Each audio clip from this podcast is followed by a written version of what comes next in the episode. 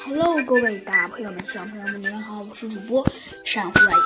今天呢，珊瑚暗影呢继续给您讲，呃，珊瑚暗影呢给您播讲的《小鸡墩墩探案记》。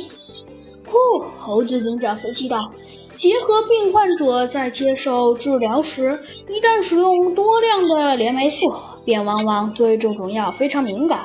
蔷薇花在栽培的过程中，为防止细菌侵入，要喷大量的。”连霉素。犯人将这株花献给玛丽夫人时，玛丽夫人高兴地吻了这这花，在闻到花味时吸收了连毒素而猝然死亡。嗯，这么说，犯人只有可能是你了。啊，因为当时只有你在场，难道不是吗？猴子警长看向了王医生。